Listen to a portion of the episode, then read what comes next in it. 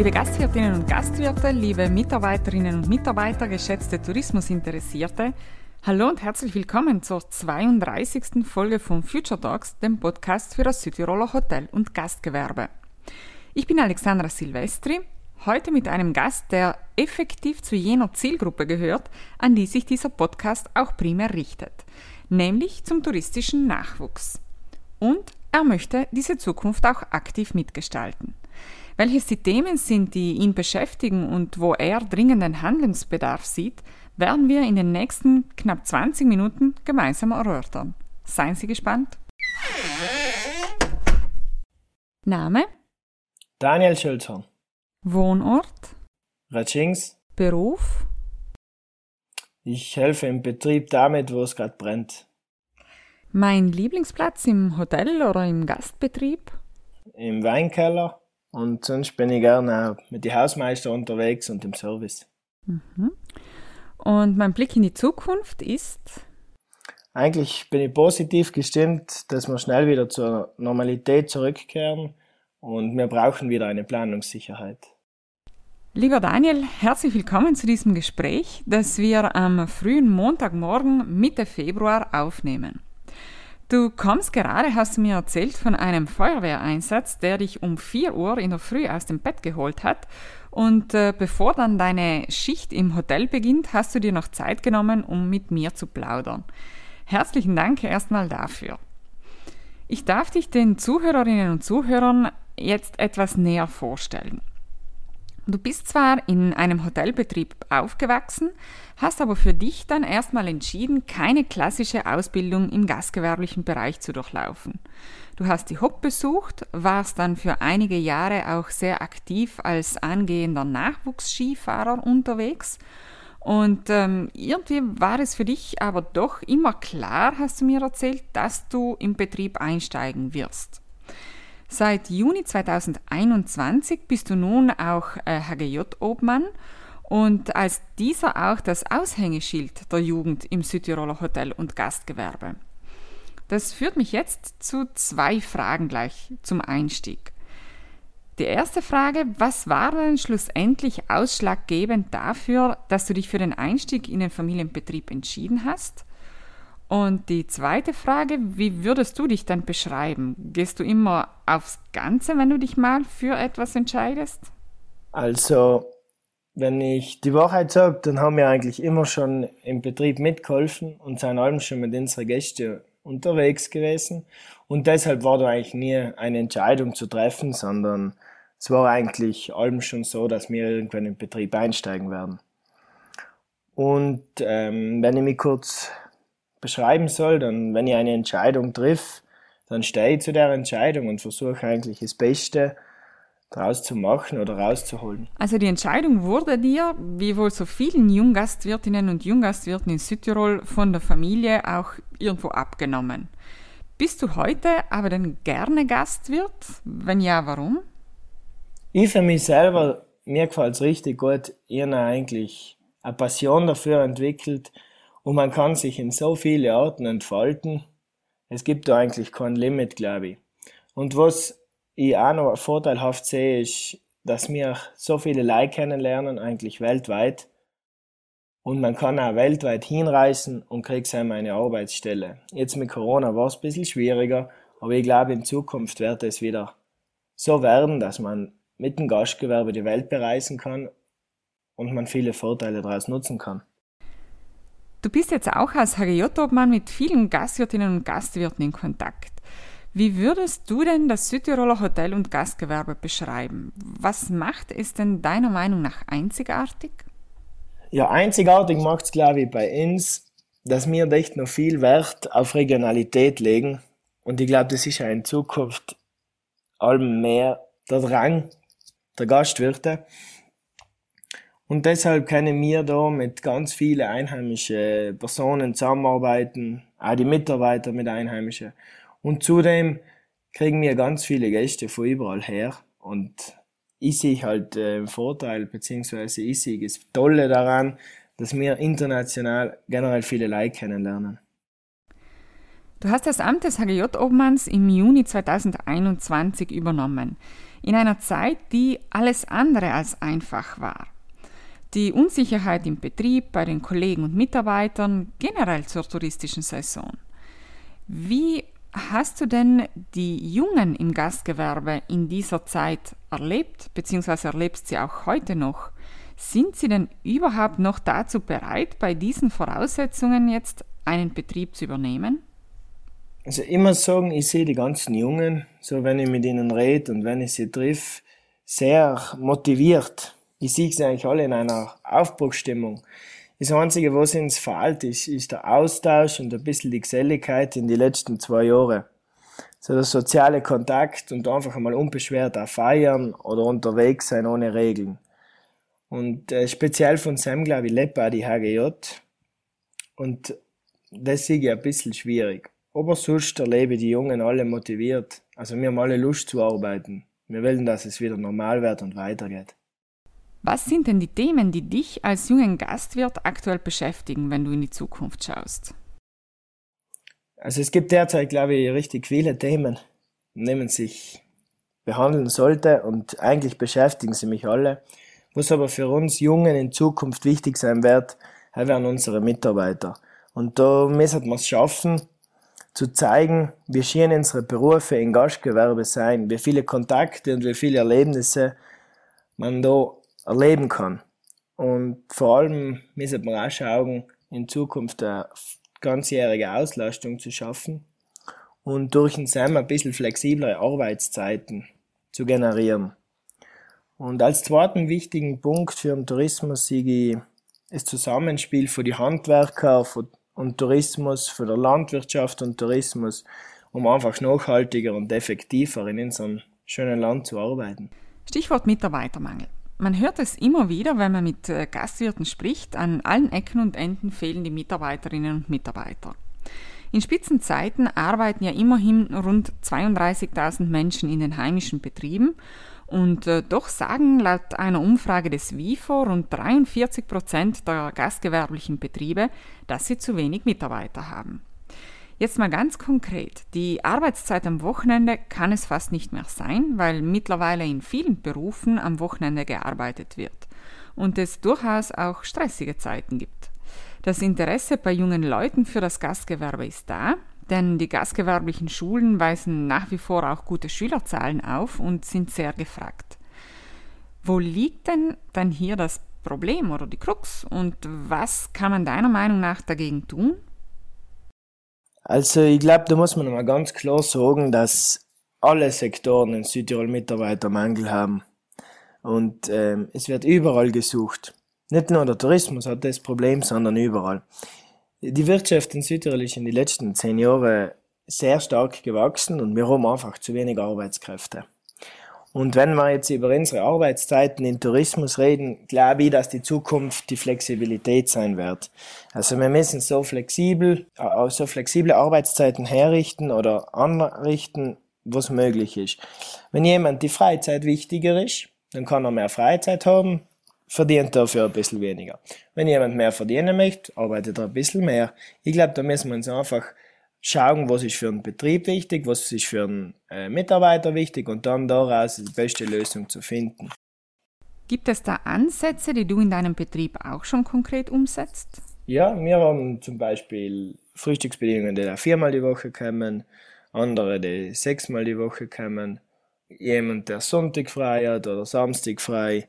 Das machen wir eigentlich als, eigentlich kann ich mich da recht flexibel anpassen das Wochenende arbeite ich sowieso halben da und da, ich brauche eher unter der Woche frei. Dann kann ich ein Wochenende oft besser freigeben und wir schauen eigentlich sehr flexibel zu sein. Und ähm, bei der HGJ ist uns auch wichtig, dass die Praktikanten, wenn sie einmal zu uns kommen, auch bei uns bleiben.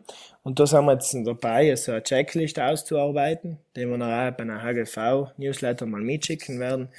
Einfach, wo man ein paar Punkte durchgehen kann, was kann man den Praktikanten ein bisschen vereinfachen und was ist dem Praktikanten vielleicht wichtig, dass er noch die zwei Wochen, äh, noch die zwei Monate im Sommer oder wann auch immer eigentlich zufrieden rausgeht und sagt, das war ein tolles Praktikum und ich möchte es einmal weitermachen. Und äh, was wir auch noch mit der HGJ versuchen werden, ist, ist in Gastgewerbeschulen bisschen aktiv mitzuarbeiten und das Lehrpersonal auch zu befragen, wo wir helfen können und ähm, wo sie Hilfe brauchen und wo wir präsent sein können.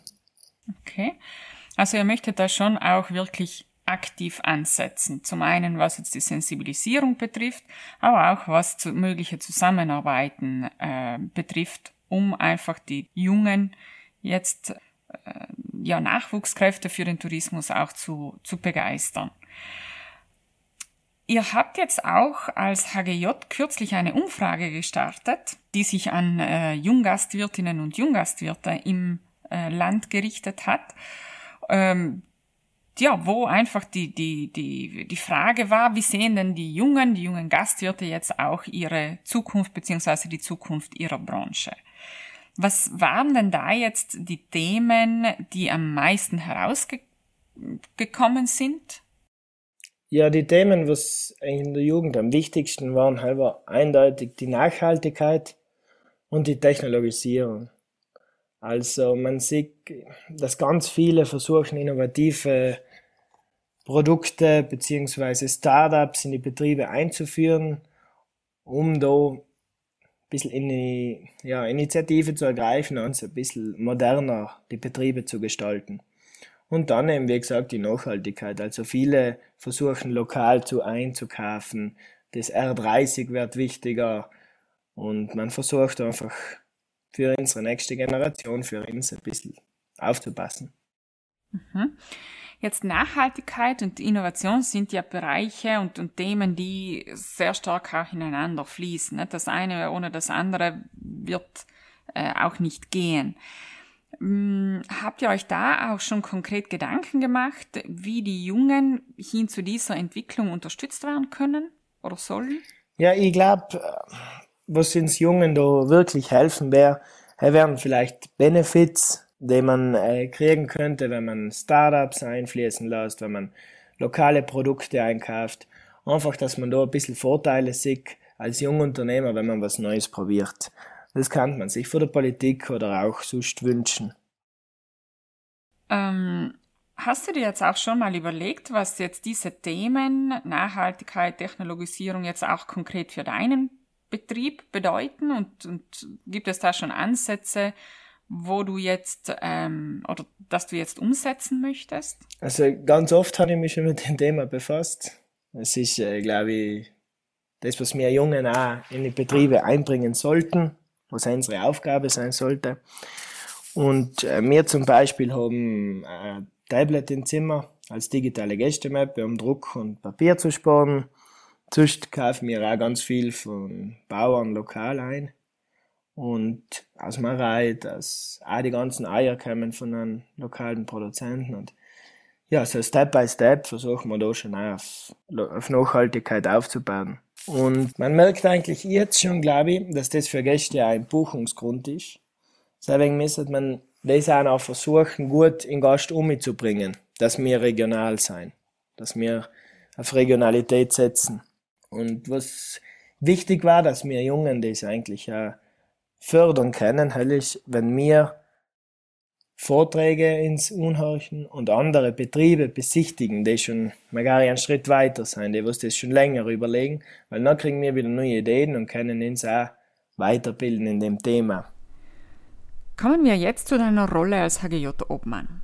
Seit Juni 2021 stehst du der HGJ als Obmann vor. In einer Zeit, in der soziale Kontakte nur sehr eingeschränkt möglich waren. Dementsprechend waren auch der Austausch, das Zusammenkommen und Diskutieren ja nur begrenzt möglich. Wie hast du denn diese erste Zeit erlebt? Ja, am Anfang äh, haben wir allein Online-Sitzungen gehabt bei der HGJ und die haben alle die Gesichter gesehen und eigentlich wenig Kontakt. Dann war das nie so ein guter, ein guter so wie sozialer Austausch. Man hat zwar die Themen angesprochen, hat ein bisschen gelacht und das war's. Und dann bin ich jetzt schon froh geworden eigentlich, dass man heuer im Sommer wieder ordentliche Sitzungen machen gekannt hat, auch dass man die Jahreshauptversammlung halbwegs normal machen gekannt haben. Und man sieht, die ganzen jungen Leute suchen das. Ich sehe es auch bei uns da im Skigebiet. Wenn es ein bisschen geht, da wird Skifahren gegangen, da wird zusammengeguckt, gekartet, was auch immer.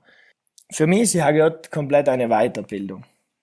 Also man lernt so viele neue Personen, man lernt politisch vieles. Ich kriege ganz neue Einblicke, was ich vorher nicht gehabt habe. Und das war auch ein Grund, wieso ich mich auch entschieden habe, da dabei zu sein, weil man hört oft viele, die was schimpfen oder die was nicht zufrieden sein, aber ich glaube, man muss sich informieren, um nachher drüber bewerten zu können. Und wegen, da bin ich einfach sehr gern dabei und ich horche mir gern die ganzen Meinungen an und mich bereichert das einfach. Und was dann ein extra großer Vorteil ist, ist, dass ganz viele Bands die gleichen Probleme haben. Und dann kann man sich austauschen und Lösungen finden. Und man sieht, dass man nicht allein ist, sondern wir sind alle im gleichen Boot. Wenn es einem gut geht, geht es ihnen alle gut und umgekehrt. Mhm. Was wünscht sich denn der HGJ-Obmann von den Partnern im touristischen Bereich? Also ich würde mir am meisten wünschen, dass unser Wirtschaftszweig als ein wichtiger Wirtschaftszweig angesehen wird. Und es war toll, wenn man es gemeinsam schaffen hätte, unsere Arbeitsplätze wieder als sichern und tolle Arbeitsstelle bekannt zu machen, sage ich mal. Und wünschenswert wäre vielleicht auch, dass wir unsere Schulen ein bisschen unterstützen könnten. Weil was, mich, was ich mir denke, ist, bei unseren Schulen müssen die Mitarbeiter, müssen die Praktikanten zwei Monate, Schule, äh, zwei Monate arbeiten im Sommer, dann wieder Schule gehen. Und wenn man da noch eine Woche einbauen könnte, wo sie frei nehmen, wo sie frei hätten, ich glaube, das wäre auch nochmal ein Vorteil für unsere Hotelfachschulen. Und somit möchte ich eigentlich sagen, ist mir am wichtigsten, dass wir die jungen Leute in unserem Beruf wieder herbringen oder auch bei uns da halten. Das ist so das Wichtigste, was mir am Herzen liegt. Mhm. Ähm, in knapp zweieinhalb Jahren jetzt wird dann bei der HGJ wiederum neu gewählt. Die Amtsperiode dauert dann ja immer drei Jahre. Gibt es jetzt ein Herzensprojekt oder ein Herzensthema, das du bis dahin umgesetzt haben möchtest oder in die, in die Wege geleitet haben möchtest? Oder vielleicht anders formuliert, wann oder womit wärst du jetzt mit deinem Job zufrieden? Also ich glaube nicht, dass es einen zufrieden geben wird. Okay. Weil es sind so viele ähm, Baustellen wo wir dran arbeiten und wo sie, wo wir weiterkommen möchten. Also glaube ich, dass ich sagen kann, ob das passt, halt wird es nicht geben, weil viel, viel einfach zu tun ist und das ändert sich alle, weil. Aber wie gesagt, am wichtigsten geht's mir da um unsere Jugend und wir möchten eben in die Schulen präsent sein und zusammen sagen, dass unser Beruf schön ist, wir daten doch gerne unterstützen und wir werden es eigentlich in, An in Anlauf nehmen, sage ich mal.